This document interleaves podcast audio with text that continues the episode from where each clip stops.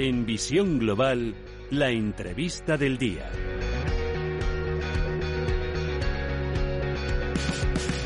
Y saludamos a José Antonio Gurpegui, es investigador del Instituto Franklin, especializado en Estados Unidos y catedrático de estudios norteamericanos de la Universidad de Alcalá. José Antonio, muy buenas noches. Hola, buenas noches. Eh, bueno. ¿Cómo quedamos? Pues aquí estamos, ¿no? eh, Pensábamos que lo habíamos visto todo en 2016, pero no. Nos quedaban estas elecciones de 2020, de este 3 de noviembre. El resultado reñidísimo. Las encuestas de nuevo han vuelto a fallar. Muchos editoriales de los periódicos en Estados Unidos, pero también, también aquí en Europa, están analizando por qué, de nuevo, esas encuestas, esos sondeos han vuelto a equivocarse y de qué manera. Eh, es cierto que los sondeos han vuelto a equivocarse y no, no seré yo quien lo niegue, pero tal vez eh, la equivocación no es tan grande como puede parecer. Eh, desde mi punto de vista, los, los swing states, o desde, desde, el inicio yo tenía muy claro que eran tres estados quienes iban a, decidir, a decidir estas elecciones, que eran Pensilvania, Michigan y, y, Wyoming, ¿no? Y al final así ha sido.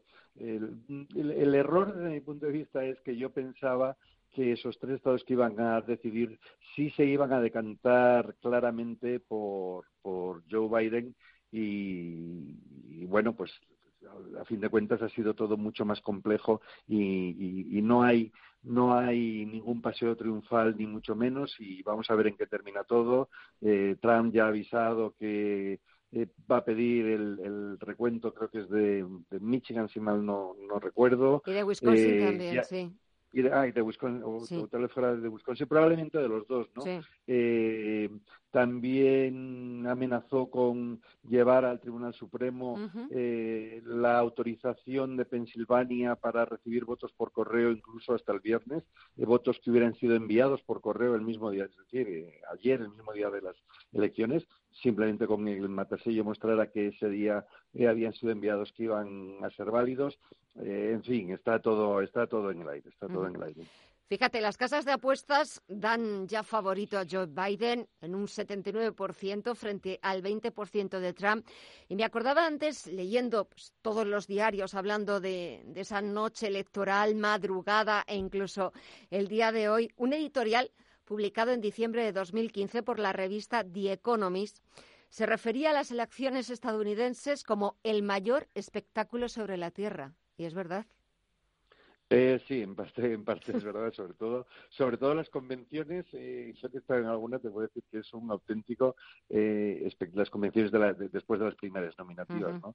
Efectivamente es, es así, o los mítines electorales son como acontecimientos eh, en los que en los que estaba el primero de ellos, que uno de Dukakis, en la que no que no haya oído, pues eh, eran eran casi como espectáculos eh, deportivos, ¿no? En cuanto me llama la atención lo que el comentario que me haces de, de las casas de apuestas, Porque eh, eh, a comienzo ayer eh, que miré las casas de apuestas estaban en torno al eh, 65% a favor de Biden, 35% a favor de a favor de Donald Trump.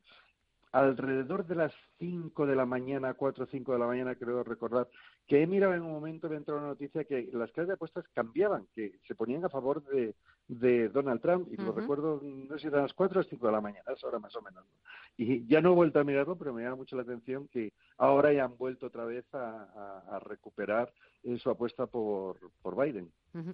Si te de todas formas, Sí, el, dime. el- el hecho, el hecho de eh, que Trump haya salido y se haya declarado vencedor, eh, que ha Ujú. dicho que esto es un fraude, eh, que Biden ha dicho tened fe y está tranquilo, que vamos por el buen camino, eh, y eso ha sido en torno a las siete y pico, cerca de las ocho de la mañana, eh, hacía pensar que la cosa no iba a estar eh, tan tan clara para Trump como como lo como parecía que iba a ser a las cuatro de la mañana cuando había completamente la vuelta a Florida se estaba sentando en se estaba sentando en, en eh, lo diré en Texas eh, y en esos estados precisamente los que estamos hablando Ohio lo tenía también bastante bastante consolidado que le había dado la vuelta eh, originalmente y llevaba en Pensilvania creo recordar que llevaba una, una ventaja de, de 13 puntos o algo así y algo parecido también en, en, en Michigan y, Wisconsin.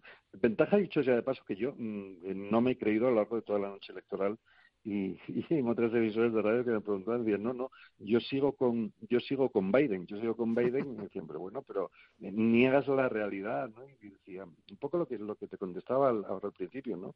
Decía, si, si esos tres estados van a ser realmente los que los que van a definir estas elecciones. Eh, tres estados que iba a ocurrir como así ha sido, en lo mismo que había ocurrido en, en Florida. Yo no, yo en ningún momento he dicho que Florida lo iba a ganar, lo iba a ganar Biden, incluso cuando iba por delante, ¿no? En los primeros, en los primeros escrutinios, en los primeros porcentajes, porque siempre ocurre lo mismo. Florida comienza siendo demócrata y al final se vuelve republicana. En esos tres estados, ¿qué ocurre? Lo contrario. Comienzan siendo republicanos y después se vuelven eh, demócratas. Gane. Por eso decía que de cierta forma eh, se estaba siguiendo el guion, ¿no? Sí, sí. No, te iba a decir que gane o no gane Joe Biden, lo que sí puede presumir es de que ya ha superado el récord de votos que consiguió Barack Obama y además es el candidato más votado demócrata de la historia de Estados Unidos. Eh, no sé, sé que lleva 6 millones 900 y, no, no, no, perdón, 69 millones, no, millones. Eh, creo que son 60, 69 millones eh, más o menos. Mm, eh, hay, hay, que tener en cuenta también que la participación ha sido superior incluso a la de Barack Obama. Barack Obama, eh, hablo de memoria, eh, creo que tuvo un, un, un, porcentaje de votación en la primera, en, en, la primera vez que se presentó, de en torno al 64-65% de participación. Hoy se está hablando del 67-68. e incluso eh, estados como Texas eh, han batido récords eh, absolutos de votación, ¿no? Entonces, bueno, eh, también se puede decir que eh, Trump ha, sacado cuatro millones de votos más que hace cuatro años, ¿no? Pero es que, claro, ha habido muchos más votantes. en, la de, en la de hace cuatro años de Trump, eh, la participación creo que fue del 54%, 54 53%, ¿no? Eh, eh, claro, estamos hablando de, de 12, 13 puntos más de participación, que es muchísimo. ¿Y cómo son muchos votos. Sí, son muchos votos. Sobre todo, también hemos visto los millones de votos de estadounidenses que emitieron su voto por correos. también estamos en, unas, en una situación, unas circunstancias excepcionales con todo el tema de la pandemia. Pero ya para terminar, que no quiero robarte más tiempo ¿Cómo van a afectar las relaciones en Estados Unidos, las relaciones que tiene Estados Unidos, por ejemplo, con Europa, por ejemplo, con, con Rusia también? ¿Gane uno o gane el otro?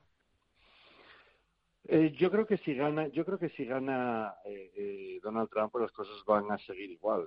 Yo no, yo no espero que haya ninguna variación sustancial o fundamental en sus relaciones internacionales con Europa o con Rusia, con China, con Irán o con cualquier otro país, ¿no? Eh, mi sensación es que todo va a seguir siendo mm, más o menos parecido y unas relaciones en las que nosotros los europeos no salimos, sobre todo europeos de la comunidad económica, no salimos especialmente bien parados. Eh, en cambio, si es Joe Biden quien resulta finalmente vencedor, pues la cosa sí, sí puede cambiar. Yo creo que retomaría eh, un poco la senda de Barack Obama, de conocer bien quiénes son sus aliados, sus aliados históricos, y eh, vamos a ser suaves y, no descuidarlos como nos ha descuidado eh, el presidente Trump. Mm. José Antonio Gurpegui, investigador del Instituto Franklin, especializado en Estados Unidos y catedrático de estudios norteamericanos de la Universidad de Alcalá. Te dejo que descanses, que imagino que ha sido una noche y madrugada especialmente intensa. Y hasta otra próxima ocasión, cuando sepamos ya quién es el vencedor, quién ocupa la Casa Blanca, para hablar también del terreno económico, relaciones eh, políticas con Europa, Rusia, América Latina. De todos esos asuntos hablaremos eh, en nuestra próxima ocasión. José Antonio, gracias como siempre, un fuerte abrazo. Un fuerte abrazo y cuando quieras. Buenas noches.